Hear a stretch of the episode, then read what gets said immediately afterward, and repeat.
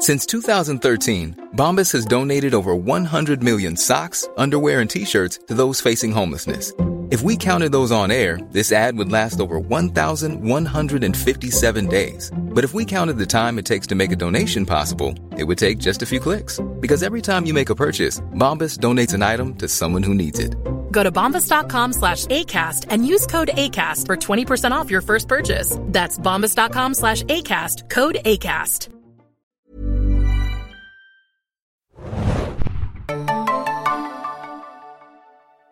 Ahoi, hoi, liebe Serienjunkies da draußen und willkommen zu einer neuen Besprechung im Serienjunkies Podcast von The Walking Dead. Ich bin Adam und mit mir heute im Abstandsstudio ist heute. Moin, moin, Hanna hier. Wir besprechen gleich einen Doppelpack von The Walking Dead, weil wir letzte Woche aus zeitlichen Gründen nicht so ganz dazu kamen. Deswegen geht es heute um Diverged, aka ein bester Freund. Und hier ist Negan, zu dem ich nur den deutschen Titel Negan gefunden habe. Das ist das echte Serienfinale, äh, nicht Serienfinale, Staffelfinale diesmal, äh, weil wir ja sechs Bonus-Episoden bekommen haben zu The Walking Dead in der zehnten Staffel. Und wie wir jetzt schon wissen, geht es im August weiter mit der elften Staffel und den ersten acht Folgen davon. Ähm, jo, die eine besprechen wir wahrscheinlich etwas kürzer, weil wir uns einig sind, dass es nicht die allerbeste äh, Bonusfolge war und die andere, der widmen wir uns dann wieder ein bisschen länger, würde ich sagen. Ähm, ganz kurz zusammengefasst vielleicht zu Diverged, beziehungsweise ein bester Freund, geht es darum, äh, Daryl und Carol befinden sich an einem Scheideweg, was die Autoren und die Segenmacher überhaupt nicht subtil in die Säge einbauen, sondern tatsächlich einen Scheideweg am Wegesrand einbauen. und dann geht der eine nach links und der andere nach rechts, während Dog äh, unüblicherweise Carol folgt und äh, mit ihr zurück nach Alexandria geht und Daryl auf seinem Knatterbike weiter durch die Gegend brettert und eigentlich nur einen Unfall hat und irgendwie seine Schrauber-Skills beweist und alles irgendwie typisch Daryl ist. Ja, ich äh, musste dran denken an dieses ähm, PS4-Game, was ich leider noch gar nicht gespielt habe. Wie heißt es denn nochmal? Dieses ähm, PlayStation-Exclusive-Game, wo es auch so ein Dude in der Zombie-Apokalypse ist und mit seinem Motorbike. Das kenne ich gar nicht. Das kennst du gar nicht, doch. Das war, das war auch ein PlayStation Exclusive und das hatte so ein bisschen schlechte Kritiken anfangs, viel bisschen durch die Kritik, aber soll gar nicht so schlecht gewesen sein. Und ich hatte es immer so auf der Liste, dass ich dachte, ach, wenn es das mal für 20, 25 Dollar irgendwie im äh, Euro im ähm, PlayStation Store gibt, dann spiele ich das auch noch mal. Ich komme nachher noch drauf, wie es heißt, aber daran musste ich irgendwie denken, denn ich gebe dir absolut recht. Also Daryl, der sein Motorrad repariert, wo wir ja weiterhin uns, glaube ich, fragen, warum das das überhaupt noch gibt in der Ja. Art und Weise. Ja. Ähm, und äh, dann endlich mal sozusagen irgendwie Zombies durchsucht, was die denn alles so dabei haben. Also da bin ich ja fast dankbar für, dass jetzt sozusagen äh, Looten sozusagen irgendwie stattfindet in der Serie und er ja sogar auch Sachen in einen Beutel packt und mitnimmt. Ähm, aber ich glaube, diesen ganzen Handlungsstrang, der ja auch die Hälfte der Episode ausgemacht hat, den kann man wirklich, also ich glaube, es reicht. Mehr müssen wir darüber nicht besprechen. Ja, und äh, es, ist, es ist eigentlich so. Also ich meine, wir sehen vielleicht noch so, ich weiß ja nicht, ob diese Military Dudes jetzt wieder diese Reapers sein sollten, mit denen wir es am Anfang der sechs Bonus-Episoden zu tun hatten. Der, der Verdacht liegt nahe, aber es ist halt nur so typisches Walking Dead Storytelling, wo wir halt äh, Leichen mit Militäruniformen sind. Warum sie- sehen, warum sind die jetzt tot? Ist uns auch egal, äh, interessiert uns auch nicht weiter. ähm, und Carol ist dann halt in Alexandria und spricht ein bisschen mit äh, Jerry und versucht eine Steinsuppe zu machen. Tatsächlich. Äh, sammelt dann ein paar Kräuter und äh, jagt einer Ratte ja, äh, nach. Das ist da auch nicht viel, viel äh, gehaltvoller in dieser Episode gewesen. Kurze, äh, kurzer Nachschub, das Spiel heißt Days Gone. Ach so, ja, okay. Mhm. Ne? Und es kam Ja. 2019 raus. Also Klammer wieder zu. Ja, ich muss ganz ehrlich sagen, mir hat die Carol-Storyline dann doch sehr viel besser gefallen, weil ich natürlich so ein bisschen, ich mag ja das, wenn man so ein bisschen das Leben auch in dieser Gemeinschaft irgendwie sieht. Und es geht ja um den Aufbau von Alexandria, ist es, glaube ich, ne? Ja. Ähm, ist es Alexandria? Ja. Und Jerry, ich fand das immer ein bisschen komisch. Also immer, wenn die so aufeinander trafen, fand ich, wirkte es so, als ob wie so, als ob die sich gar nicht treffen wollten. Also ich fand, die Dialoge waren irgendwie sehr merkwürdig äh, inszeniert, aber ich dachte mir... Jerry okay, hat auch egal. ganz komisch gespielt die ganze Zeit. Also Ja, so von ne? wegen, ich muss hier mal so tun, als würde ich was machen. Und immer wenn Carol dann kommt, dann gucke ich ein bisschen merkwürdig. Das sollte natürlich auch so ein bisschen seine Sorge wahrscheinlich ausdrücken, aber trotzdem war das auch wieder komplett eine komische Regieanweisung, wie er das spielen sollte. Danke, dass du das sagst, weil ich das nämlich überhaupt nicht verstanden hatte. Warum jetzt, ich dachte mir, soll, soll Jerry jetzt spielen, als ob er Carol nicht traut und ihr irgendwie, weißt du, hinterher spioniert. Aber so wirkte das fast für mich. Aber dann dachte ich mir so, nein, ich glaube, das ist schon zu tief und zu, weißt du, zu viel Tiefgang für The Walking Dead. Aber ich habe das auch überhaupt nicht verstanden, warum diese Aufeinandertreffen so merkwürdig waren. Und dann, ganz ehrlich, finde ich ja eigentlich immer ganz sinnvoll. Also wie wird Essen besorgt? Wie wird Essen hergestellt? Aber natürlich, ob jetzt äh, Carol in einem, in einem alten Reiskocher irgendwie, ich weiß nicht, zwei Liter Suppe kocht aus Kräutern, äh, wird jetzt ja auch vielleicht zwei Leute irgendwie sättigen am Tag, wenn überhaupt. Also was Und die Autoren haben uns wieder glauben machen wollen, dass das alles für, was weiß ich, 50 bis 150 Leute in Alexandria erreichen soll. Also das war das auch wieder ich, so ein abstruses Element. Ja, das habe ich eben nicht verstanden. Also ich dachte mir, will Jerry einfach nur, dass Carol sozusagen beschäftigt ist und für zwei Personen Suppe kocht? Oder gibt es noch woanders eigentlich eine ganz andere Gruppierung, die Essen zubereitet? Das dachte ich mir. Aber dann dachte ich wieder so, es macht irgendwie alles keinen Sinn. Ich, ich weiß es nicht. Jerry sagt ja zwischendrin schon, dass äh, irgendwie äh, deren Vorräte an, an ähm, Korn oder was auch immer, Getreide, er sagt, glaube ich, irgendwie ein Wort dafür im Englischen, ähm, dass die von den Whisperern äh, sabotiert worden sind und auch eine Rattenplage haben sie ja. Deswegen mussten sie da teilweise einiges wegschmeißen und die Solaranlagen sind kaputt. Das sind halt auch so Details, die du wahrscheinlich ganz gut findest, so, weil du ja immer wissen möchtest, was genau äh, äh da los ist in dem Dorf und warum es gerade zu irgendwie Engpässen kommt und das ist auch ein, ein gute, eine gute Dialogzeile als Information so. Ähm, aber es wirkt dann halt trotzdem nicht so, als gäbe es irgendeine äh, Dringlichkeit dagegen etwas zu tun. Ähm, ja, das, danke, Adam. Ich wollte gerade sagen, das kann doch nicht wahr sein. Da sind, wir haben kein Essen, äh, da sind Ratten, weißt du, das stimmt alles nicht. Und dann sehe ich Jerry da irgendwie rumhaken, lieblos. Und ich sehe eine Carol, die dann selber eine Solaranlage repariert. Da müssen doch Leute sein, die sich jetzt darum kümmern, die einen Plan hoffentlich schon haben oder entwickeln, wie sie jetzt sozusagen Essen beschaffen für 50 oder 100 Leute. Und Adam, genau wie du sagst, ich will ja nicht, dass ich jetzt die 50 bis 100 Leute sehe, wie sie jetzt irgendwie Essen zusammenkarren und dann kochen. Das will ich ja nicht sehen. Aber jetzt mir sozusagen zu sagen, es gibt eine Problematik, es gibt eine, eine, eine, eine Nahrungsproblematik und eine Stromproblematik. Und dann sehe ich Carol irgendwie, wie sie Kräuter in der Suppe äh, zusammenwürfelt und äh, einen, von diesen ähm, Solardetektoren repariert, wo danach, da musste ich ja am meisten lachen, äh, Jerry rollt dann so mit seinem komischen Wagen da so drüber, wo ich dachte, wäre jetzt auch noch perfekt, wenn er noch übers Kabel fällt. Ja. Weißt du? Und das finde ich immer so schade, Adam, weil ich immer denke, sie haben den richtigen Ansatz im Sinne von, zeig mir, wie jetzt diese, dieses Alexandria irgendwie versucht, wieder zu funktionieren. Aber dann setzen sie es in einer solchen Dümmlichkeit um, dass man einfach nur mit dem Kopf schütteln kann. Ja, eben.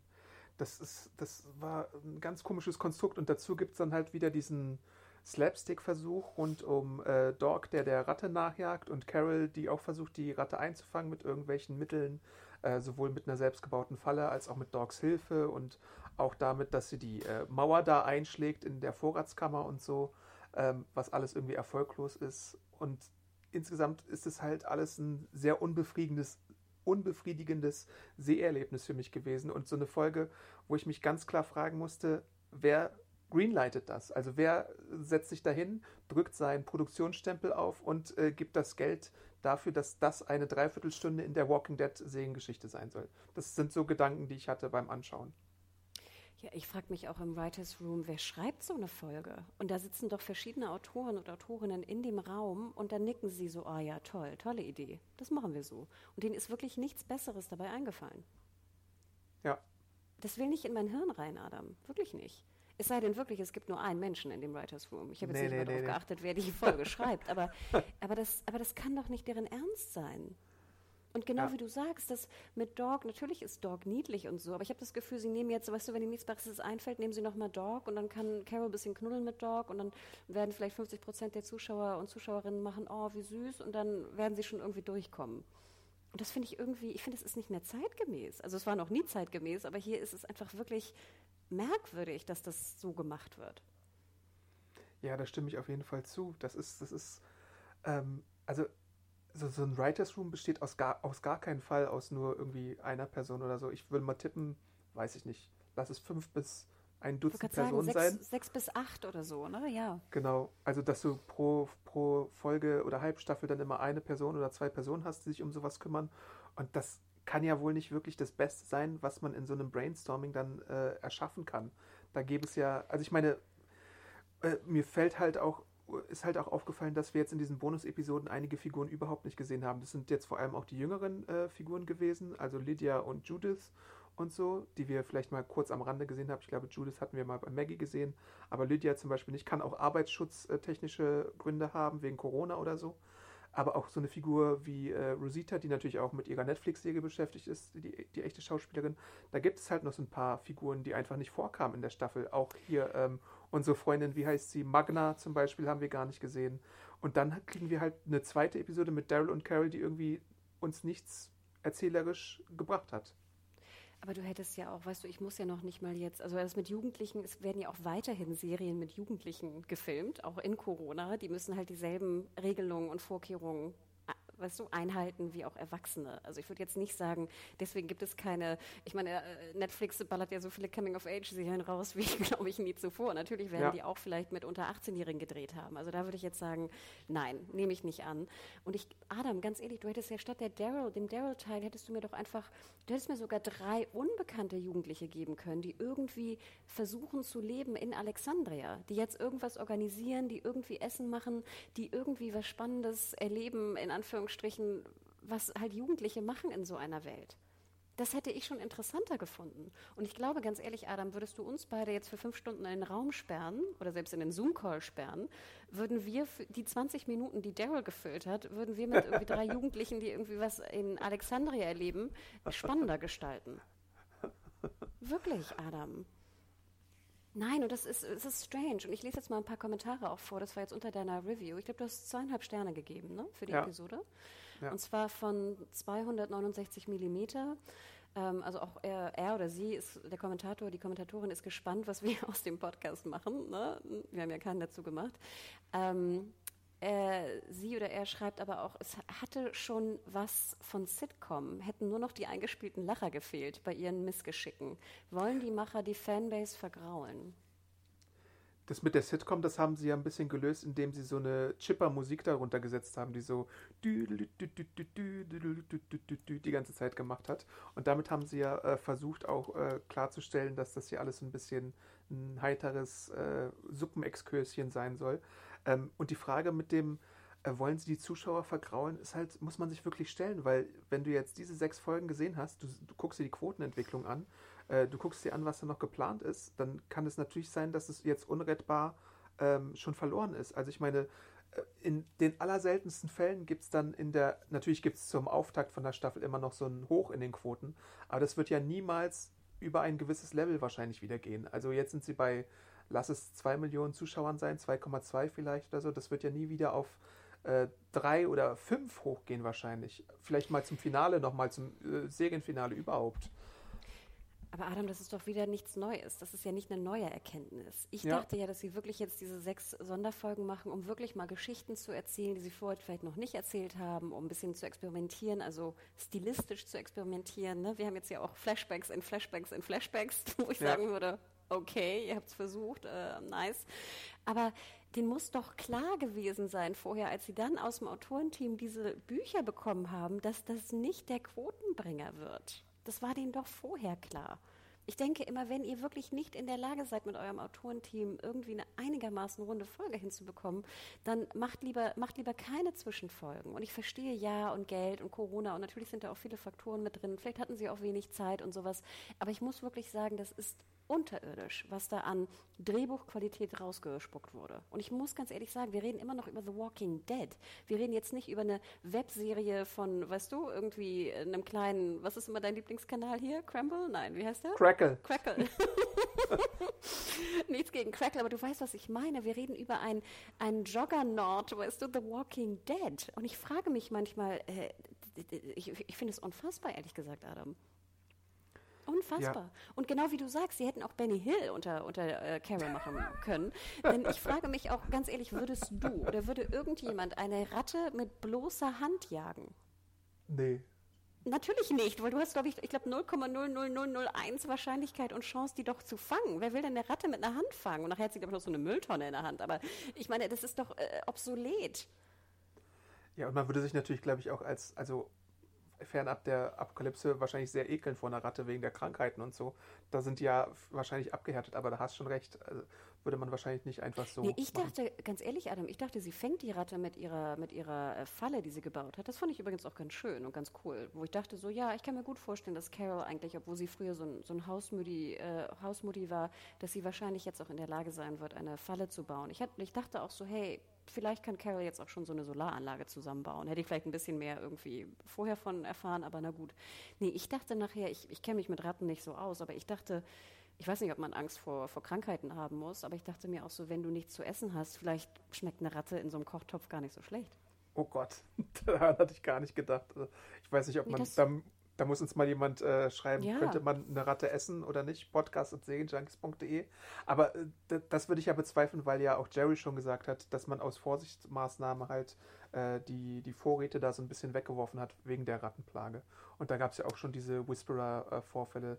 Äh, du erinnerst dich vielleicht auch ein bisschen an diese ganze Geschichte rund um die Seuche, die mal grassierte als der Maulwurf da äh, rumtanzte. Ich weiß gar nee, nicht mehr, nee, wie der ich, hieß. Und ich, und ich glaube auch, wenn Ratten so in so Kornspeicher eindringen, dann ist das, glaube ich, auch verseucht, weil die dann da so hinpupen und so, weißt du? Sobald ja. da irgendwie, glaube ich, eine Ratte pupt, dann ist das irgendwie mit infiziert und sowas. Aber ich frage mich, wenn du jetzt in der Natur eine cleane Ratte fängst, könnte man die nicht potenziell essen? Ja, gute Frage. Müs, müs, müsste ein Tierexperte mal sagen. Tierärzte da draußen oder Rattenhalter. Bolle weiß das bestimmt auch. Aber das zum Beispiel finde ich eigentlich eine ganz interessante Diskussion. Stell dir mal vor, sie fängt die Ratte und sie haben nichts zu essen, ob man jetzt nicht irgendwie einen Rat Stew irgendwie fabriziert.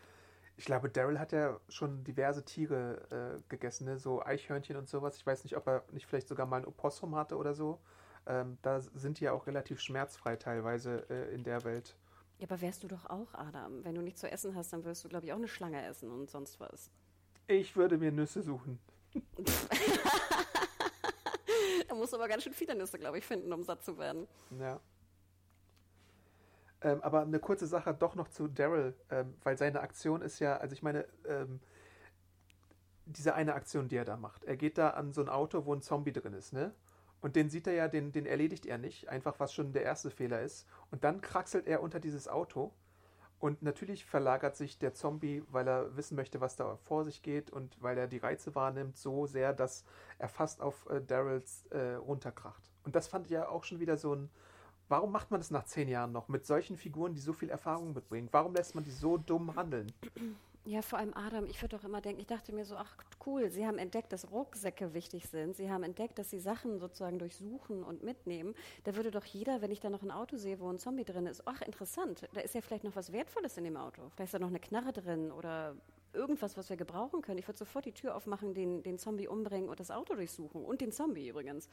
Ähm, und dann würde ich ja auch noch an seiner Stelle, ich weiß gar nicht, ob er es gemacht hat, ich glaube nicht, das Benzin abzapfen für sein blödes Moped. ja. Und dann würde ich vielleicht runterkraxeln und Kabel rausnehmen. Aber du kannst doch auch die Kabel rausnehmen aus dem Innenraum. Also ich würde gar nicht die Gefahr eingehen, unter ein Auto zu kriechen. Ich würde doch eher dann den Zombie töten drin und dann, weißt du, hier so unterm Dashboard da die Kabel irgendwie rauskramen. Ja. Naja. Oder vorne in der Motorhaube oder was auch immer er da für Kabel suchte. Vielleicht braucht er dickere Schleuchter, I don't know. Aber du hast natürlich absolut recht, das war wieder rein 100% konstruiert für diese Gefahr, dass vielleicht noch irgendein Zuschauer zu Hause sitzt und sagt, oh nein, armer Daryl, der wird bestimmt jetzt zerquetscht vom Auto. Ja. Wer glaubt denn das noch? Deswegen finde ich auch, man muss die Daryl-Figur einfach anders inszenieren. Du kannst halt nicht einen, einen Zuschauer, der die Säge seit zehn Jahren verfolgt, äh, sowas noch vorsetzen. Du kannst Daryl nicht in so eine Gefahr begeben, weil du, wenn du auch nur ein bisschen Fan bist, auch weißt, dass da noch eine Säge danach folgt. Deswegen musst du, glaube ich, die Figur gänzlich anders anlegen in Zukunft, dass du nicht solche Aktionen dauernd bringen musst, denn damit, das, das glaubt dir halt niemand, dass, dass er durch sowas jetzt sterben könnte oder sowas. Aber Adam, das glaubte schon keiner vor drei Staffeln was mich ja auch schon wahnsinnig nervte, war am Anfang der Folge, wo Carol und Daryl so die Straße runtergehen und Carol dann so, yay, eine Wasserflasche hatte und einen Wasserschluck nimmt, es an Daryl gibt und Daryl dann so ganz selbstlos, ne, das in seine Hand gibt und dann so das, die Hälfte weggeschlabbert wird und die Hälfte ins, ins Sand fällt, äh, weil Dog natürlich zuerst trinken muss, bevor unser Held Daryl auch nur einen Schluck Wasser nehmen könnte.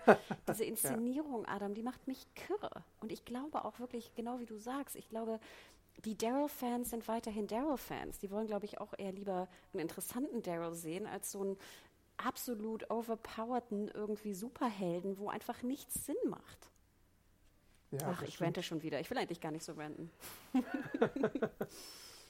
Ja, ich fand es schade. Also im Endeffekt, wie gesagt, ich möchte ja solche Folgen sehen. Also, ähm, aber dann, ach, ich, ich lese noch mal einen positiven Kommentar vor. Ja, okay. das war auch unter deiner unter deiner Review hier von Freigeist. Eine ruhige Folge muss man nicht mögen, aber immerhin erlaubt sie den überaus realistischen Einblick in die Tatsache, dass auch in einer aus den Fugen geratenen Welt sehr viele Tage einfach nur aus Alltag bestehen. Die Folge bietet dem, der sich darauf einlassen mag, durch mehr Tiefgang wieder etwas mehr Zugang zu den beiden Hauptprotagonisten.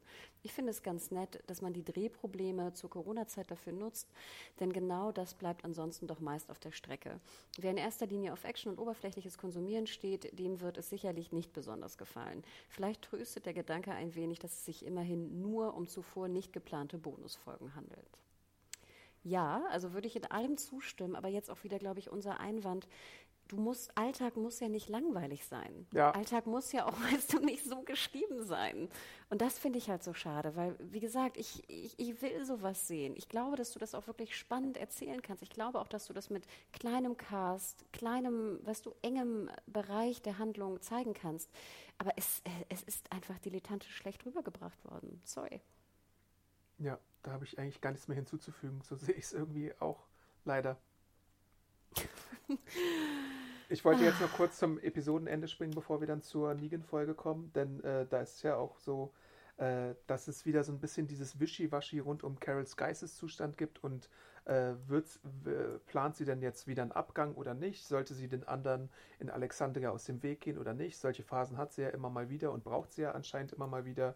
Äh, Jerry vermisst derweil Ezekiel, das kommt ja so ein bisschen durch, ähm, der immer wieder so eine Weisheit äh, parat hätte in solchen Situationen und dass man ist sich halt unsicher, äh, ob seine Mission überhaupt jetzt irgendwie voranschreitet oder nicht. Das ist so ein bisschen äh, die Quintessenz äh, oder das Fazit äh, ihrer Unterhaltung. Und dann kommt halt äh, Daryl wieder zurück und hat natürlich seinen miesen Tag da erlebt und ist nicht so suppenfreudig unterwegs, sondern verabschiedet sich in seine Behausung da und macht die Tür zu, guckt dann aber nochmal so einmal kurz rüber von wegen, eigentlich würde er doch gerne irgendwie die Sache aus dem Weg schaffen wahrscheinlich, aber naja, und so ist jetzt halt dieser kleine Bruch der Freundschaft inszeniert.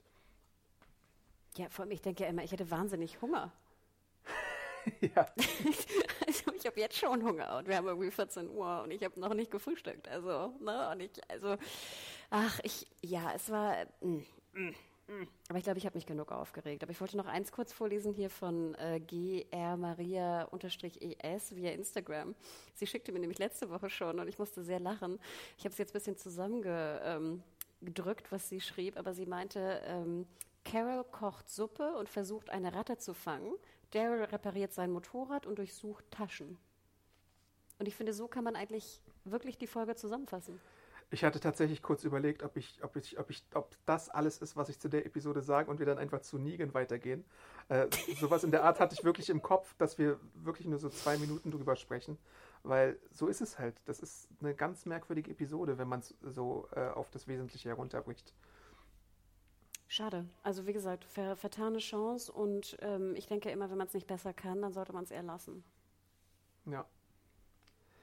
Aber hier ist Negan, die große Bonusfolge, äh, die ja auch auf einer Comic-Geschichte basiert, die Kirkman außerhalb der äh, Hauptserie erzählt hat. Ähm, es gibt insgesamt zwei Negan-Specials in den Comics. Äh, einmal hier ist Negan und dann nochmal äh, so einen anderen One-Shot, der jetzt auch in der Corona-Krise für die Comic-Shops als Unterstützung entstanden ist. Und äh, jetzt geht es um die Backstory von Negan, der seit dem Ende der sechsten Staffel eingeführt ist. Äh, also seinen allerersten Auftritt hatte er im Finale der sechsten Staffel und dann war er ab der siebten Staffel halt äh, eine Hauptfigur, ein Antagonist. Und nun erfahren wir halt, äh, wie Negan vor der Apokalypse war. Und das sehen wir, wie du schon angedeutet hast, durch eine Reihe von Flashbacks und Flashbacks und Flashbacks, äh, was natürlich auch eine sehr interessante Herangehensweise für sowas ist. Äh, erzähl noch mal ganz kurz diesen Comic. Ich wusste, dass es den schon gibt. Ist das jetzt der erste Comic mit der kompletten Hintergrundgeschichte? Also ist der sehr ähnlich dem Comic? Der ist schon ähnlich, aber es gibt halt äh, diese Sache, weil man sich, glaube ich, in der TV-Serie nicht so bewusst war, ob man jemals Flashbacks machen wird oder nicht äh, dass Negan ja schon diverse Sachen, glaube ich, mal in der Serie erwähnt hatte, von wegen, äh, dass, dass äh, man hat ja so Andeutungen, glaube ich, schon gesehen, dass der Baseballschläger und äh, seine Ex-Frau den gleichen Namen hatten. Und man hat ja auch schon ein bisschen gesehen, dadurch, dass äh, Negan immer mit Kindern ganz gut konnte, dass das wahrscheinlich seine berufliche Vergangenheit war. Und relativ viel, was jetzt in der Folge vorkam, kommt auch in dem Comic so vor, aber natürlich auch noch so ein paar andere Elemente. Ich glaube, Laura, ich weiß gar nicht, ob die zum Beispiel eine Rolle in dem Comic gespielt hatte. Und mhm. diese Biker, da bin ich mir auch nicht hundertprozentig sicher, ob die so in, in dem gleichen Maße drin sind. Aber es ist schon nah dran. Weil ich muss sagen, also mir hat die Folge wirklich gut gefallen. Ich fand sie auch mit Abstand die beste der äh, sechs Bonus-Episoden. Ich glaube, so viel lässt sich gesagt sein. Ja. Ähm, ich weiß nicht, sollen wir sie einmal kurz besprechen? Ich hätte sonst noch eine sehr ketzerische ähm, Aussage zu tätigen diesbezüglich. Ja klar, wir besprechen sie erstmal. Ähm, wir sehen ja am Anfang erstmal, dass ähm, Negan weiterhin äh, in Alexandria verweilt, obwohl Maggie natürlich auch schon so angedeutet hat, von wegen, äh, es wird Probleme geben, ähm, wenn Negan und sie äh, am gleichen Ort sind. Und deswegen nimmt äh, Carol mal wieder so ein bisschen äh, das Ruder in die Hand und äh, schafft Negan fort in eine Hütte in der Nähe wahrscheinlich. Man weiß ja immer nicht, wie es so geografisch ist. Aber wir nehmen einfach mal an, dass man da fußläufig hinkommt, relativ bequem, und dort werden Negans Sachen dann weggeschafft. Äh, und er soll da irgendwie bleiben, ohne dass er äh, in Alexandria lebt. Und, Frage. Äh, ja. Adam, gleich eine Frage. Ist, warum muss das wieder so äh, Geheimauftrag von Carol sein? Ich würde doch wahnsinnig gerne eigentlich die, den Gerichtsprozess sehen, wie jetzt, sage ich mal, die, diesen Rat, den es ja irgendwie geben muss da in Alexandria, dieser Gesellschaft, wie die über einen Negan urteilen wäre das nicht wirklich spannend gewesen? Also ich denke dann auch immer so an diese Prozessfolgen von Better Call Saul. Ich denke an die Prozessfolge von Game of Thrones. Ich finde Prozessfolgen, gerade wenn es jetzt nicht Anwaltsserien sind, sondern wenn es halt irgendwie andere Serien sind, wo dann mal ein Prozess äh, kommt, obwohl Better Call Saul kann man ja auch als Anwaltsserie sehen, klar. Aber warum das wäre doch tausendmal interessanter gewesen, zu sehen, wie jetzt eine Gemeinschaft damit umgeht, ob vielleicht doch nochmal der Prozess Negan gemacht wird, wenn jetzt Maggie zurückkommt und sagt, hier, der Dude hat äh, meinen Kindesvater umgebracht. Es gab ja sogar schon so einen Prozess, glaube ich, ich glaube auch rund um Negan, als er, bevor er eingesperrt wurde, da hat ja der Council sogar getagt, wenn ich mich recht erinnere. Also sowas gibt es ja.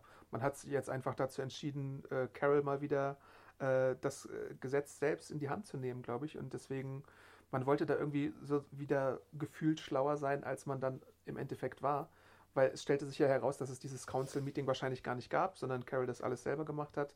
Keine Ahnung, irgendwie trifft man immer wieder diese komischen, merkwürdigen erzählerischen Entscheidungen bei The Walking Dead, wo man sich dann fragt, warum eigentlich so und warum nicht anders.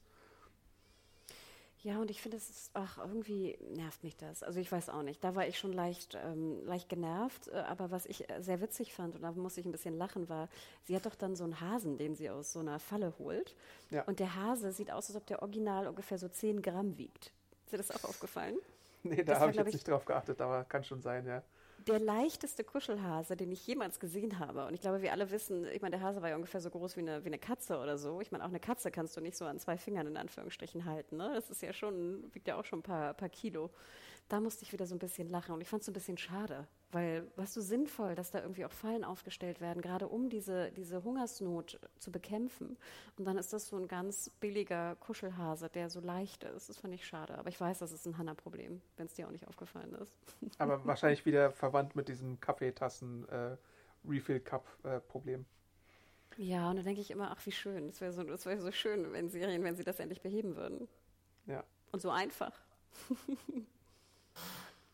Ähm, und bevor es dann zu diesem Exil kommt oder so, fragt ja Negan dann sogar, kannst du nicht ein gutes Wort für mich einlegen als Gegenleistung für das Ausschalten von Alpha? Aber nö, Carol hat äh, das Ganze schon mal arrangiert für Negan und dann sehen wir, dass Negan jetzt nun erstmal sich alleine überlassen ist und seinen Gedanken und äh, dann beginnen auch schon die Flashbacks im Flashbacks im Flashback fast.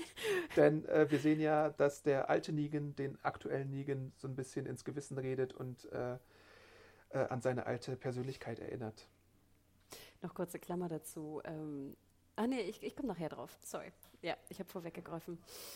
Ja, also erstmal muss ich sagen, dass es relativ schön war, einen jungen ähm, hier, Jeffrey Dean Morgan zu sehen, weil ich glaube, wir beide sind ja auch immer große Fans von ihm gewesen. Und ich erinnere mich ja auch noch so an die ersten Male, wo ich ihn in, in Serien auch gesehen hatte. Und ich fand, er sah wirklich top aus mit äh, dunklen Haaren und gefärbt und ein bisschen auf jünger gemacht. Ich finde, das haben sie sehr, sehr gut hinbekommen. Jo, ähm, stimmt. Das ist, das, das haben sie tatsächlich ganz gut gemacht. Super, super gut hinbekommen. Und ich hatte auch neulich so ein paar Interviews, glaube ich, wieder gesehen. Äh, wo hatte ich ein Interview mit ihm gesehen? Ich weiß nicht. Irgendwo bei YouTube habe ich eins gesehen und da hat er auch über seine äh, Zeit bei Grey's Anatomy gesprochen und so.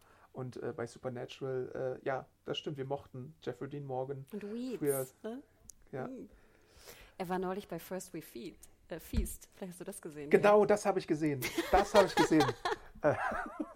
Äh, da haben sie ja diese Hot Sauces da probiert. Mhm. Genau. Da haben sie auch nochmal über seine, seinen Werdegang gesprochen. Ähm, hier sehen wir dann nochmal so, so einen kleinen Flashback erstmal zur eigentlichen Serie, nämlich zu dem Duell mit Rick da, wo ihm die Kehle durchgeschnitten wurde. Und wir sehen auch nochmal eine Sache mit Michonne, äh, wo gesagt wird oder beziehungsweise wir erinnert werden, dass Michonne, äh, dass äh, Lucille tatsächlich äh, nicht geborgen wurde, sondern irgendwo noch auf dem Schlachtfeld liegt. Und das äh, bringt ja dann Negan dazu, nach ihr zu suchen, nach dem Baseballschläger. Äh, und das äh, sorgt dann dafür, dass wir ein paar Flashbacks sehen in seine Vor-Zombie-Vergangenheit. Ja, und ich fand auch wieder, also vorweg schon gesagt, ich finde Jeffrey Dean Morgan könnte auch wirklich schauspielerisch auch echt abliefern hier in der Folge. Ich finde, er kann wirklich so eine Episode komplett alleine auch tragen oder auch hier mit seiner, äh, seiner Schauspielkollegin. Ihren Namen habe ich gar nicht nochmal nachgesucht. Hast du den gerade vorliegen? Hilary Burton meinst du? Genau. Ähm, ich finde, die beiden wirklich tragen die, die Episode absolut, haben auch eine super Chemie. Also ich kaufe den auch wirklich ab, dass das ein Paar ist, was natürlich auch Probleme hat, aber was sich trotzdem irgendwie auch auf, ne, auf eine Art und Weise doch irgendwie liebt und Zuneigung äh, zueinander hat. Also da erstmal Hut ab, dass man zwei sehr, sehr gute Schauspieler auch hat, die diese Szenen rüberbringen. Ähm, ja, was jetzt seine Vergangenheit angeht, also ich fand schon mal ganz cool, so eine Art schüchternen und ein bisschen schwächeren, in Anführungsstrichen, Negan zu sehen. Ähm, musste ich auch ein bisschen lachen, wie er so recht planlos da durch die beginnende Apokalypse läuft und eigentlich nicht mal ähm, äh, Walker irgendwie umbringen will und auch kann. Ähm, das hat mir echt ganz gut gefallen, auch mit dieser komischen Lacken, mit diesem langen Mantel. Das sah auch irgendwie extrem dämlich aus, fand ich auch ein bisschen witzig. Und seiner Brille auf. Also das fand ich hat wahnsinnig gut funktioniert. Und ich muss auch sagen, ich war dann auch wirklich all in und wollte wissen, wie es jetzt aufgeklärt und, wird und weitergeht.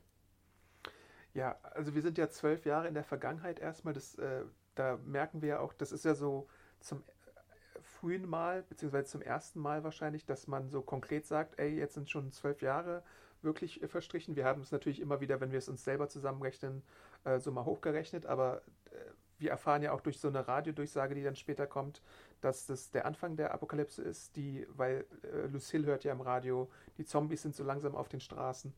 Äh, genau, und wir erfahren, ähm, dass Millions of people have lost weight with personalized plans from Noom, like Evan, who can't stand salads and still lost 50 pounds. Salads, generally, for most people, are the easy button, right? For me, that wasn't an option. I never really was a salad guy. That's just not who I am. But Noom worked for me.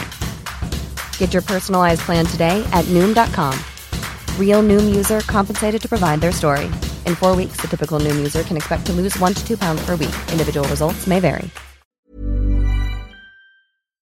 sie natürlich nochmal sieben Monate vorher die Krebsdiagnose bekommen hat auch. Ähm, dass die sich dann äh, eingesperrt haben da zu zweit, dass er gelernt hat, wie man eine Chemotherapie verabreicht, ähm, dass sie das irgendwie durchziehen möchten und danach, wenn die Chemo denn erfolgreich ist, äh, versuchen sie halt oder wollen sie halt irgendwo hingehen, wo das Motorrad sie hinbringen könnte. Ähm, aber man kann natürlich auch schon ahnen, sehr früh, dass das natürlich nicht gelingen wird, weil, ähm, naja, es gibt verschiedene Hürden, die da kommen. Ähm, einmal sucht er ja zum Beispiel in einem Auto äh, nach so äh, Strom, äh, nach so äh, Benzin für den Generator, weil der muss ja immer laufen, damit die Chemomittel äh, runtergekühlt werden können. Und da findet er dann auch ähm, äh, Rauschmittel, Marihuana, die sie dann irgendwann konsumieren. Und das ist dann halt irgendwie wahrscheinlich der große Fehler, dass dann, als sie bekifft sind, der Generator nicht mehr läuft und die Mittel kaputt machen. Deswegen muss Negan dann neue Mittel finden. Und dann kommt er irgendwie auf die Spur einer mobilen Klinik, wo er dann Franklin und seine Tochter äh, Laura kennenlernt und dann später noch mehr in äh, Gefahr gerät, weil er an Biker gerät. Ja. du, du erzählst gerade die ganze Geschichte nach. Du kannst ja nicht weitermachen, oder? Also ich, ähm, ich würde eigentlich auch schon zum, zum weiteren Fazit kommen, aber nee, erzähl doch noch mal kurz weiter für diejenigen, die es nicht ge gesehen haben. Ja, und dann, äh, die Biker haben ihn dann in ihrer Gewalt und äh, möchten halt wissen, wo er diese Mittel her hat, weil die Schlussfolgerung ist, dass wenn jemand schon ein Chemomittel hat, dass die dann wahrscheinlich auch andere wertvolle äh, Gegenstände haben und äh, Negan erzählt dann aber über seine Frau und so, wie wir ihn natürlich kennengelernt haben, dass er erstmal eine große Geschichte erzählt, bis er zum Punkt kommt. Äh, und im Endeffekt verrät er dann Franklin und Laura. Äh, die Biker gehen dahin, äh, überfallen sie und ähm, lassen ihn gehen, nachdem sie gecheckt haben, dass Negans Geschichte wahr ist. Ähm, als er dann zurückgeht zu Lucille, äh, muss er feststellen, dass äh, sie sich mit einer Plastiktüte selbst ermordet hat und ihn eine Nachricht hinterlässt, bitte lass mich hier nicht so zurück. Äh, also eine große Tragödie und dann äh, kracht es halt bei Negan ähm, und er sieht rot und entschließt sich zu so einem Rachefeldzug. Noch weiter in der Vergangenheit, in einem Flashback, im Flashback, im Flashback sieht man ja auch, dass äh, Negan äh, ein ähm, Highschool-Sportlehrer ist, der aber einen Vorfall hatte, äh, als er jemanden in einem Restaurant verprügelt hat, was er dann am Ende der Episode aber erst erzählt und deswegen arbeitslos ist. Alles ein bisschen verschachtelt und kompliziert, vielleicht zu verschachtelt und kompliziert auch erzählt in der Folge. Ähm, aber insgesamt ist es dann halt so, dass Negan äh, seine Frau Lucille an den Selbstmord und den Krebs verliert. Und zwischendrin erfahren wir auch noch, dass er fremdgegangen ist mit ihrer besten Freundin. Also vieles, vieles, was in der Vergangenheit von Negan passiert ist. Also erstmal fand ich diesen Plot mit den Bikern, übrigens auch äh, schönen Gruß hier, ich habe mir nochmal rausgeschrieben, Rodney Rowland. Ich werde ja immer so ein bisschen freudig, wenn ich ihn sehe, weil er ja früher in hier Space, Above and Beyond äh, die Hauptrolle spielte. An die alten Star, äh, wie heißt das, alten Sci-Fi-Fans da draußen. Ähm, ich gucke den immer wahnsinnig gerne an.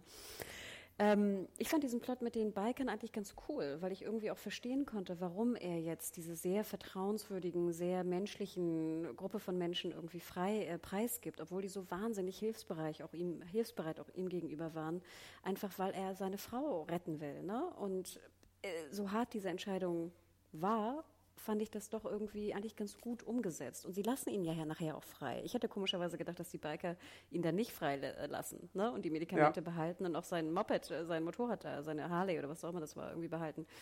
Naja, aber sie, sie tun es. Und das fand ich auch ganz schön bitter. Dann hört er ja auch so die Schreie aus dem Wohnwagen von den Doktoren. Also das fand ich schon für The Walking Dead-Verhältnisse relativ gut gelöst und auch emotional mir nahegehend.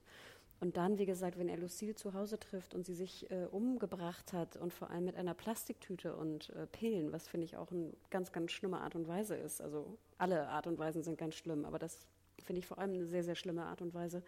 Fand ich war richtig, es hat mich richtig emotional getroffen für The Walking Dead. Also finde ich, haben sie sehr, sehr gut äh, gelöst.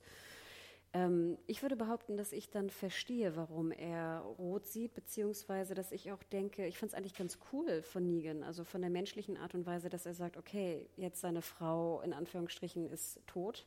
Klar, die Biker sind schuld, aber dass er jetzt vielleicht doch wieder zurückgeht und, so wie ich es eigentlich auch einschätze, wenn möglich Franklin und Laura retten kann. Also ist ja eigentlich ein ganz positiver Gedanke. Und ich hoffe, dass der vielleicht auch mit in seine Entscheidung reingefallen ist. Und gerade wie du sagtest, wir haben ja vorher auch schon erfahren, also später dann erfahren, dass er so ein, so ein schon mal rot gesehen hat, weil er diesen Typen da irgendwie, diesen, diesen Vater da verprügelt hat wegen irgendeinem Song oder so. Also irgendwelche leichten oder stärkeren, jähzornigen äh, Geschichten muss er ja schon gehabt haben. Dass er dann so sehr easy diese Biker überwältigen kann, fand ich sehr verwunderlich. Also ich finde, am Anfang war er so der zittrige, äh, in Anführungsstrichen, Lehrer und auf einmal ist er so der Hardcore-Schütze mit seiner Pistole und äh, Baseballschläger-Töter, äh, Mörder. Das fand ich, ging mir ein bisschen schnell, aber im Endeffekt ja. Äh, fand ich, war das eigentlich ganz gut gelöst, ehrlich gesagt. Ja, so äh, war alles okay, würde ich auch sagen. Ähm, manche haben, glaube ich, auch unter, den, unter der Review kritisiert, dass der Wandel dann ein bisschen zu schnell ging vom na gut, es gab ja diese Anzeichen, aber dennoch ähm, ging das dann relativ schnell, dass er zuvor noch gar keinen Menschen umgebracht hatte, zu dann irgendwie, weiß ich nicht, fünf Menschen, sechs Menschen auf einmal oder so, aber das ist dann wahrscheinlich immer so. Dann gibt es da in so einer Situation, auch jetzt gerade weil die Frau sich halt umgebracht hat und die Hoffnung schwindet, wahrscheinlich so den Moment, wo man dann rot sieht. Das finde ich in dem, in, der, in dem Zusammenhang und der Zombie-Welt auch irgendwo glaubhaft. Ähm, Ja, ich, ich fand es fast schon ein bisschen schade, dass er, als er die Schreie gehört hat, nicht direkt eingeschritten ist. Aber ich glaube, äh, er hatte eine andere Dringlichkeit erstmal zu klären, ähm, weil der Comic Negan, da gibt es mehrere Momente, wo er halt zum Beispiel, ich, ähm, wenn, wenn jemand sich einer Frau vergeht, sofort einschreitet, weil er da wohl irgendwie so eine Art äh, Kodex hatte. Auch wenn es natürlich diese ganze Haremsgeschichte gibt und so und die Ehefrauen und so. Aber ich glaube, da hat er seine eigene verquere Logik von wegen, wenn er sie denn geehelicht hat, dann ist es okay, aber wenn es jemand gegen den Willen macht, dann hat er ein Problem damit. Ist alles natürlich hochgradig problematisch, wie das so ist. Aber in dem, äh, in dem Charakter selbst hat es halt eine Logik, wie, die man sich so zurechtlegen kann, weißt du? Ähm, ähm, ja, und deswegen. Vor allem, weil du auch, du hörst ja auch nicht genau, was mit ihr passiert, ne? Ja, ja. Ne, also du hörst sie schreien, aber mir war dann nicht ganz klar, wird sie jetzt vergewaltigt oder nicht, weil ja eigentlich die Serie doch relativ wenig Vergewaltigung thematisiert. Genau, und in dem Comic gibt es halt an einer Stelle, es ist jetzt glaube ich nicht der Hier ist Negan Comic, sondern äh, in der Savior Storyline gibt es halt eine Sache, wo sich einer der Savior an einer Frau vergeht und da äh, erschlägt er ihn halt. Einfach, weil es sich nicht gehört in dem Savior Kodex. Ähm, und das hatte ich jetzt da so ein bisschen erwartet, aber haben sie jetzt halt äh, anders gelöst.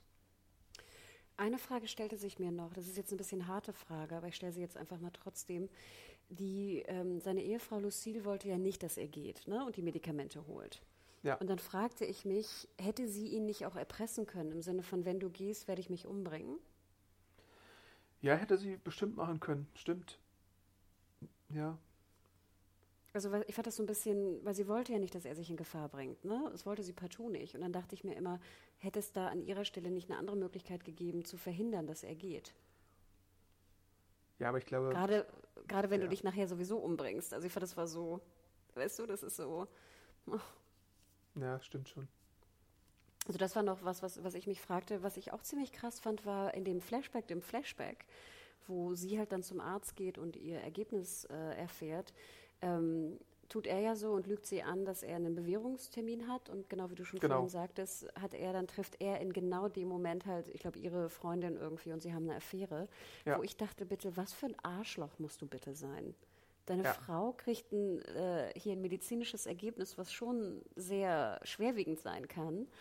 Und du lügst sie an und hast derweil die Affäre mit, ähm, mit ihrer Freundin. Das fand ich war so ein also wie arschig kannst du jemanden darstellen?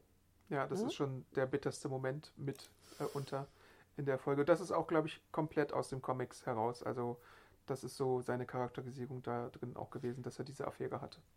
Und ich habe das auch nicht so ganz verstanden, weil ich meine, klar war er ein Arschloch und klar irgendwie zockte er unten ne, im Keller und pöbelte da irgendwie seine, seine Boys an, obwohl ich diesen Rückbezug eigentlich ganz cool fand, ne, dass er da so seine Pöbeleien auch so ein bisschen gelernt hat, vielleicht beim Zocken mit irgendwelchen äh, Jungs. Ähm, aber da dachte ich mir auch so, wie bescheuert kannst du denn sein? Also du bist immer noch mit dieser Frau zusammen, äh, ne? du verdienst gerade kein Geld und dann, äh, wenn sie dich einmal fragt, ob äh, du sie vom Arzt abholen kannst, musst du jetzt irgendwie ihre Freundin vögeln. Ja. Also, ne, ich habe, das war alles so, okay, also ein bisschen bescheuert, aber scheint so. Eine Frage hatte ich, dann kommt sie ja, erwartet ihn zurück und hat eine Pistole neben sich liegen. Soll damit mir zum Ausdruck gebracht werden, dass sie ihn umbringen wollte? Ich glaube schon, ja. Ähm, also natürlich entweder, ja doch, schon ihn, glaube ich, weil sie halt in dem Moment halt herausgefunden hatte, dass die die Affäre hatten. Aber das hat sie ja dann für diese sieben Monate für sich behalten, bis sie es ihm dann irgendwann mal äh, sagt. Ich glaube, sie wollte auch so seine Reaktion testen, äh, was denn passiert, wenn sie ihm das sagt. Ähm, ja.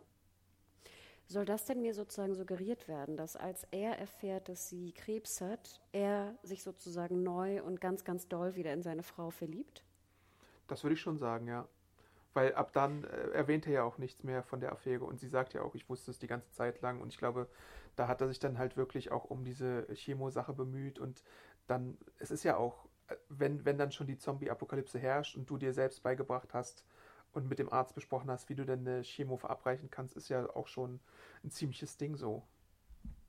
Nee, und ich fand ja auch dieses, er war ja sehr fürsorglich auch für sie. Ne? Das war ja wirklich auch ganz niedlich, ne? wie er sie ja. auch ähm, betreut hat und ähm, ne, ihr vorgelesen hat. Und also das war ja wirklich ganz süß. Ich dachte nur so, ich fand dieser, dieser Wechsel, dass er vorher so dieses super Arschloch ist, was nicht mal irgendwie seine Frau vom Arzt abholt, hin zum super liebevollen Dude, der jetzt alles tut für seine Frau, die krebskrank ist, das war, ging mir fast ein Tick zu kurz. Also das fand ich fast schade, dass das nicht doller mir gezeigt wurde, als jetzt wie ein äh, abgehalfterter ähm, Sportlehrer zum Superkiller wird, der eine Motorradgang äh, umballert.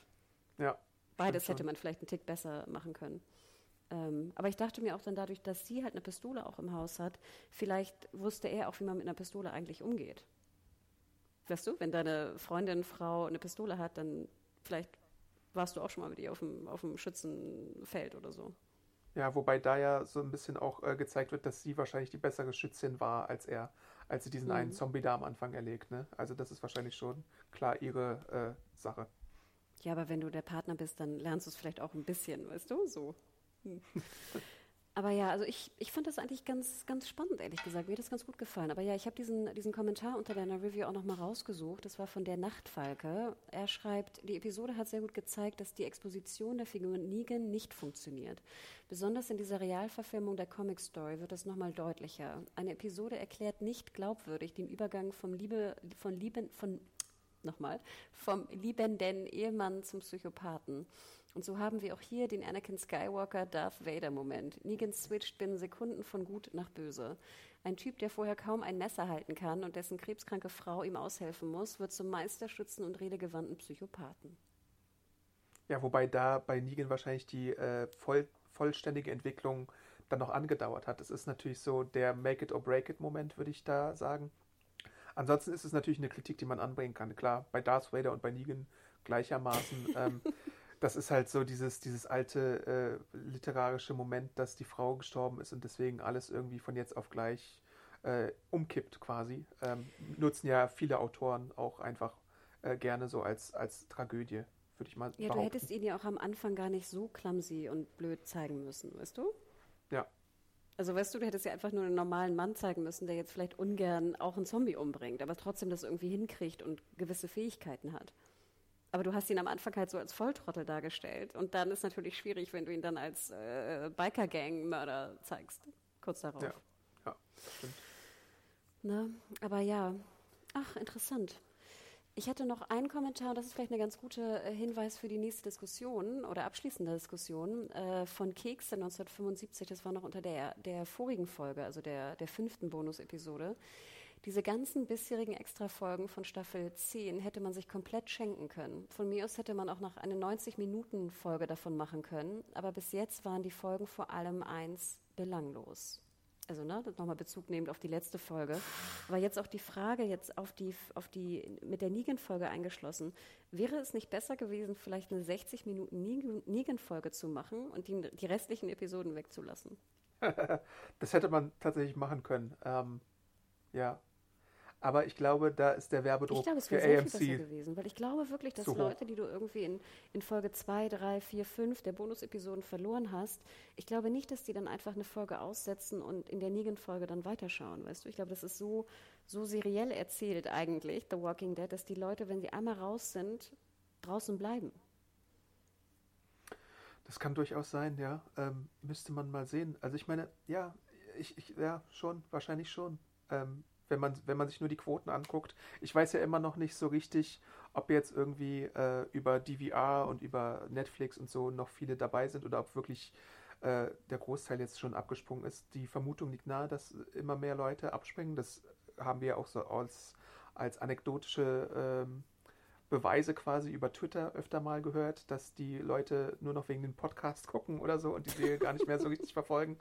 Äh, ich kann es mir auch vorstellen. Ähm, gleichzeitig sehe ich natürlich auch immer wieder, dass diese ökonomischen äh, Prozesse da sind, die erfordern, äh, dass du äh, sechs Folgen wahrscheinlich nochmal rausballerst, damit du die Werbeeinnahmen hinnimmst, auch wenn du dann äh, die Einschaltquoten äh, sinken lässt. Also es ist natürlich sehr schwer alles. Ja, und du hast natürlich recht. Also wenn wir so die Daten uns mal anschauen, die natürlich immer schwer zu kriegen sind, auch bei den Streamern, aber wenn wir jetzt Ampere-Daten nehmen oder hier äh, ne, Gold-Media-Daten, da ist ja auch The Walking Dead meist immer in den Charts drin, weil Leute dann irgendwie noch die neunte äh, Staffel nachholen, weil sie gerade bei Netflix ist oder so. Ne? Du hast schon recht. Also ich glaube auch, dass da vielleicht doch noch eine große große Zuschauerschaft einfach dann ne, rück, rückwirkend in einem Binge irgendwie die Folgen durchballert oder so. Und da wissen wir natürlich auch genaue Zahlen nicht. Ich würde aber trotzdem auch sagen, dass hier ähm, Keks 1975 recht hat und ich hätte es, glaube ich, auch eher so gemacht. Ich hätte da ein großes Negan-Special draus gemacht. Ich glaube, das hätte man auch gut bewerben können und gut die, die, die Werbetrommel für, für anheizen können. Ich war ja auch schon die ganze Zeit gespannt auf die Negan-Folge. Und jetzt hätte man diese Episode vielleicht auf 60 Minuten aufblähen können, bisschen noch ein bisschen mehr Background oder vielleicht diesen, ne, diesen Wandel von, von Clumsy zu, zu Killer noch ein bisschen intensiver zeigen müssen. Du hättest mir auch noch mehr Szenen zeigen können von beiden, weil wie gesagt, Chemie und alles passte perfekt. Und ich glaube, dann wäre es echt erfolgreicher gewesen. Unabhängig jetzt von den Kenntnissen, ob Werbeeinnahmen ja oder nein, ne? Logo. Ja, das stimmt. Hm. Weil du sagst ja, ich meine, es gibt ja noch 24 Folgen, ne? Und ich frage mich echt, boah, letzte Staffel, 24 Folgen wollen sie noch bestücken. Ist da denn genug Stoff noch drin in den Comics für 24 Folgen? An sich wäre da noch genug Stoff drin, ja. Ähm, es ist halt so ein bisschen die Frage, in dem Comic ist halt der Commonwealth, äh, wie ja de, die letzte große Community da heißt, rund um die Stormtrooper, äh, schon recht prominent. Also es verschiebt sich relativ viel dorthin, äh, aus verschiedensten Gründen. Muss man mal sehen, wie sie das alles umsetzen können. Und ich habe ja heute auch einen Artikel bei Serienjunkies äh, auf Basis von einem The Hollywood Reporter Bericht äh, veröffentlicht, äh, wo es dann wieder solche Aussagen von äh, Angela Kang und Scott Gimple und so gibt, von wegen, äh, da wird dann ähm, vollhalsig versprochen, ja, das wird wieder äh, Action gepackt und überhaupt die großartige, äh, gewohnte Action von The Walking Dead kehrt zurück. Das ist natürlich alles so Marketing-Sprech, die die Produzenten auch immer von sich geben müssen. Ähm, aber ich bin gespannt, ob sie das jetzt nochmal rumreißen können oder nicht. Äh, und ob sie tatsächlich zu der, in Anführungszeichen, Normalität zurückkehren werden, die wir gewohnt sind. Einfach was so äh, Zombies und Menschenansammlungen und überhaupt äh, größere Szenen äh, angeht. Da bin ich wirklich, wirklich sehr gespannt drauf, ob sie das äh, nochmal hinkriegen oder nicht. Aber wie begründen Sie das denn? Also jetzt die neue Staffel soll ja starten bereits im August, ne? Sprich, Sie werden ja schon vieles abgedreht haben von den ersten Folgen der neuen Staffel.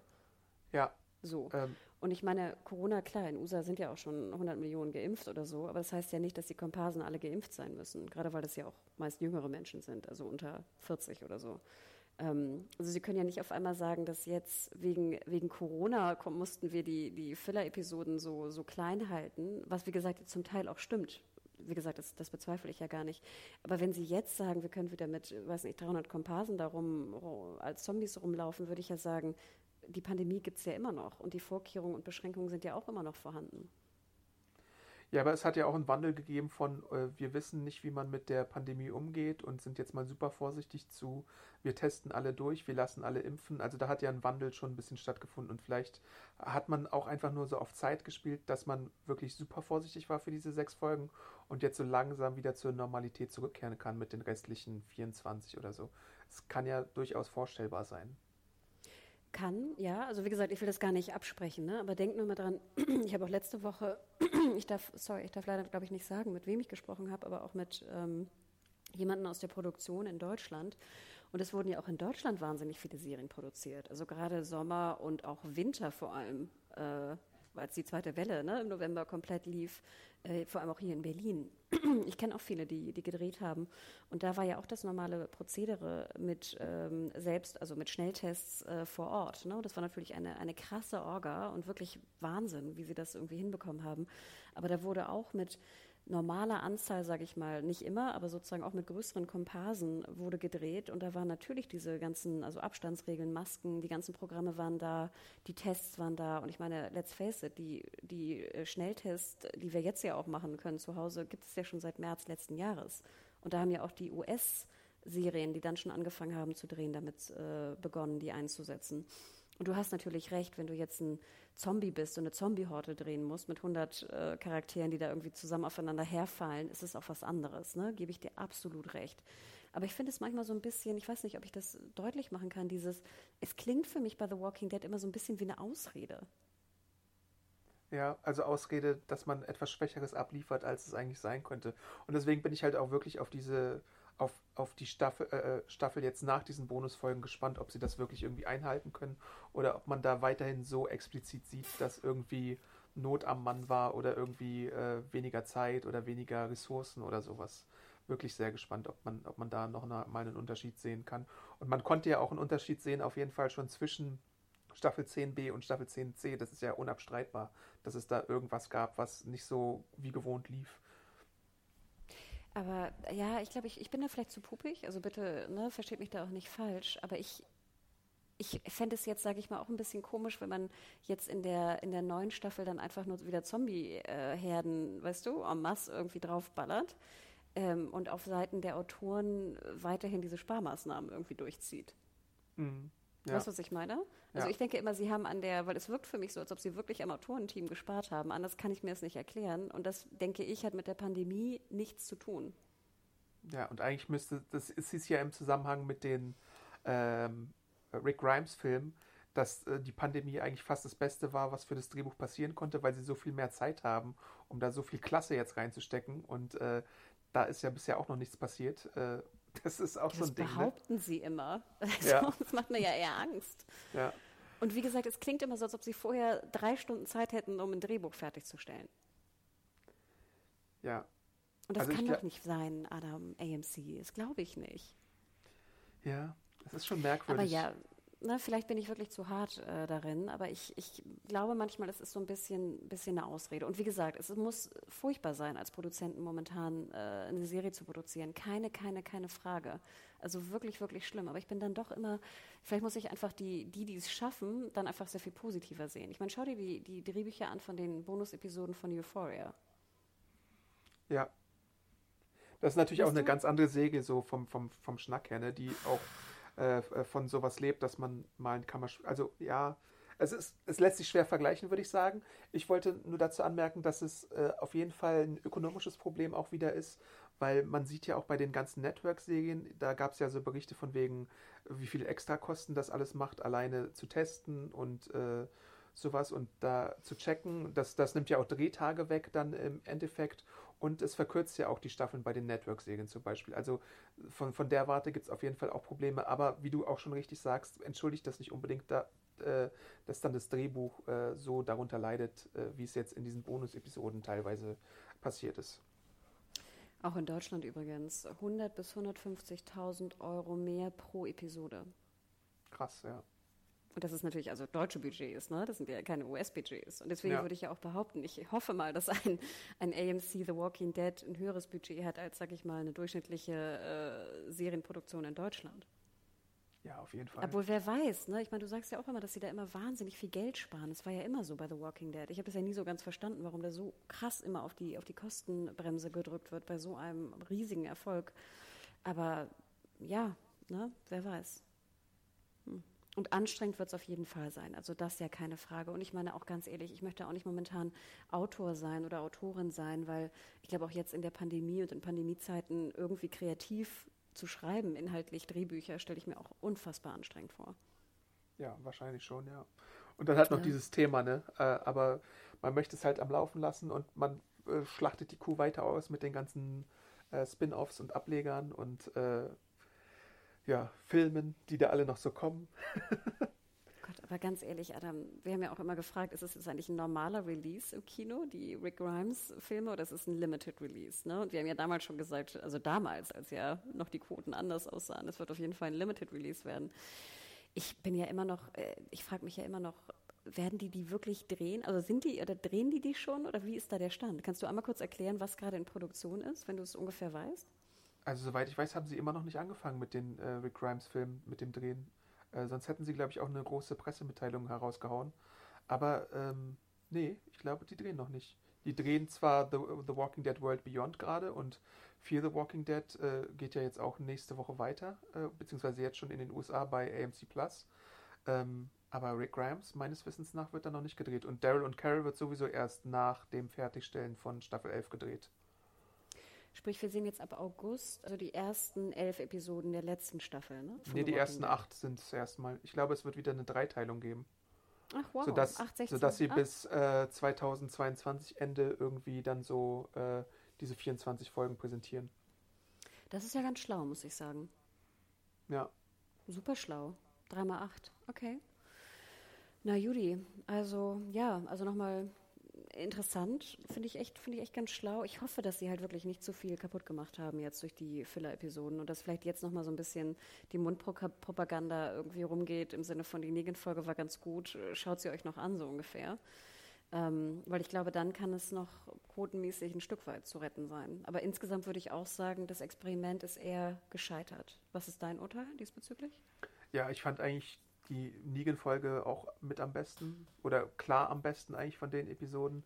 Man hätte sich viel davon sparen können. Äh, ich sehe die Gründe, warum man es gemacht hat, die hauptsächlich am Geld liegen, würde ich ganz klar behaupten. Ähm, aber qualitativ war das halt teilweise nix. Ähm, und auch diese Dog-Folge, die habe ich natürlich sehr viel besser bewertet, weil ich Dog mag, aber die war eigentlich auch nix. und auch die zweite. ähm, aber ja, keine Ahnung. Ich hoffe auf die elfte Staffel. Das ist ja immer wieder so bei Walking Dead. Es gibt ja wenn man mal so ein Diagramm machen würde von den Höhepunkten und Tiefpunkten bei Walking Dead, dann würde man ja sehr viel von beidem äh, da haben. Also zweite Staffel ist ja für viele ein Tiefpunkt, äh, achte Staffel ist für viele ein Tiefpunkt und so. Und es ist auch bei Fear the Walking Dead so. Ich weiß gar nicht, warum das so ist ähm, in diesem Franchise, dass da so viele Höhe- und Tiefpunkte sind. Aber es ist halt einfach so. Ähm, vielleicht äh, hat man in der elften Staffel nochmal kreative Energie, vielleicht auch nicht. Ähm, ich bin gespannt, wie man das alles löst. Und Mal sehen. Im August geht's weiter. Ich bleibe weiterhin dabei. Das habe ich ja, glaube ich, öfter mal schon gesagt, dass ich diese jetzt bis zum bitteren Ende mal verfolge. Sind jetzt dann auch nur noch in Anführungszeichen 24 Folgen. ähm, aber man hätte es einfach schon mal früher irgendwie äh, ins äh, Ziel lenken können, alles. Ja, und ich denke ja auch, ich meine, wir haben es ja öfter schon verlangt, aber warum die Macher immer noch diese Angst hatten oder lange Zeit die Angst hatten vor Flashbacks, haben wir ja sowieso nie verstanden. Und ich dachte mir auch, wie sinnvoll wäre das gewesen, irgendwann mal schon so in Staffel 7 oder 8 mir einen Negan-Flashback zu geben. Ja, stimmt. Wo die Leute sich noch interessiert haben und irgendwie 17 ja. Millionen von ihnen dabei waren.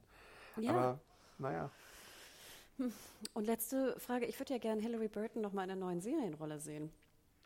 Stimmt. Äh, ich, hab, ich hatte White Collar gar nicht gesehen, aber da war sie, glaube ich, zuletzt in der größeren Rolle drin. One Tree Hill habe ich früher sehr gerne geschaut. Ähm, ich mag Hilary Burton auch sehr gerne. Ähm, von, von ihr hätte man insgesamt tatsächlich mehr sehen können. Man hätte auch einen Zweiteiler daraus machen können oder so. Äh, schade, ja. Ich habe gerade geschaut, sie war noch in Extent, äh, Extent, Lethal Weapon und Council of Dads, was ich alles Ach. drei nicht gesehen habe. Ja, Lethal Weapon, stimmt. Da hatte sie mitgespielt. Aber deswegen, also nur mal so, ich finde, sie hätte ich wirklich Lust, mehr zu sehen. Und ich fand, sie hat auch wirklich gut gespielt. Also ich hoffe, man sieht sie bald mal wieder. Ja. Die beiden hatten, glaube ich, auch mal so eine, während der Pandemie, so eine Talkshow auf AMC, wo sie irgendwie äh, so ein paar Gäste empfangen haben. Sind schon, glaube ich, zwei nette Zeitgenossen. Oh, ja, sehr süß. Also. Na, Judy, ich glaube, dann haben wir es, oder? Äh, ja, äh, natürlich gibt es noch äh, diese, diesen kurzen Moment. Obwohl hast du erwähnt, halt kurze Klammer, Adam, hast du erwähnt, dass sie auch verheiratet sind, die beiden? Ja, habe ich in der Review erwähnt. Ich weiß nicht, ob wir es hier jetzt explizit erwähnt haben, aber die beiden sind natürlich Eheleute, ja.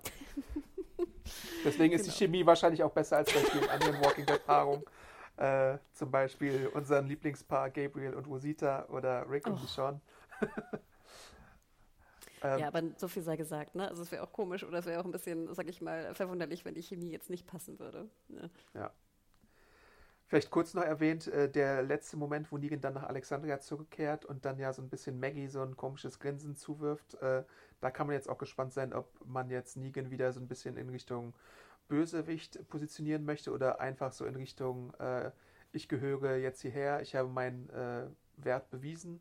So, da werden die Autoren wahrscheinlich auch irgendwie noch hindenken. Man kann gespannt sein. Ähm, ansonsten natürlich, ja, äh, schreibt uns gerne eure Meinung zu den beiden Folgen podcast.segenjunkies.de. Was wolltest du gerade sagen, Hanna? Das, was, was, eins ging mir noch durch den Kopf. Bei der letzten Szene, wo Negan dann wieder zurück nach Alexandria kommt und Maggie ihn wieder böse anguckt über die Schulter, dachte ich so, sie hätten auch die ganze Carol, ich bringe Negan kurz nach, äh, kurz weg und hole ihn dann wieder oder er kommt dann selber wieder, hätte man auch weglassen können. Ja. Weißt du, das ist ja wieder dieser Punkt, der mich so stört, im Sinne von Carol geht zu Negan und sagt, hey, komm mal mit. Und dann so, hier, übrigens, das ist deine Hütte, wo du bleiben musst. Dann hat Negan irgendwie Flashbacks in Flashbacks in Flashbacks und geht wieder zurück nach Alexandria. Ja. Weißt du, wieder zum Status quo. Ja.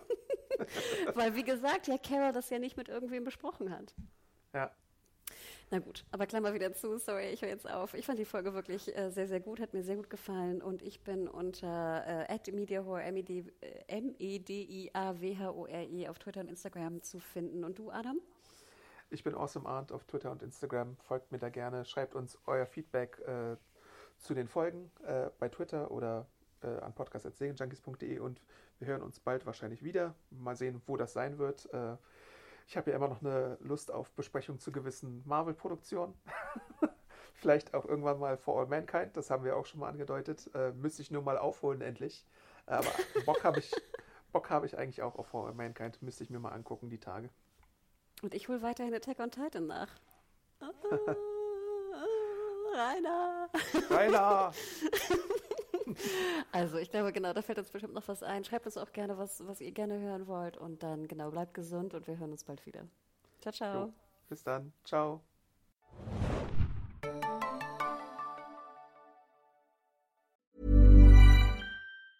Ever catch yourself eating the same flavorless dinner three days in a row? Dreaming of something better? Well, HelloFresh is your guilt-free dream come true, baby. It's me, Kiki Palmer. Let's wake up those taste buds with hot, juicy pecan crusted chicken or garlic butter shrimp scampi. Mm. Hello Fresh. Stop dreaming of all the delicious possibilities and dig in at HelloFresh.com. Let's get this dinner party started.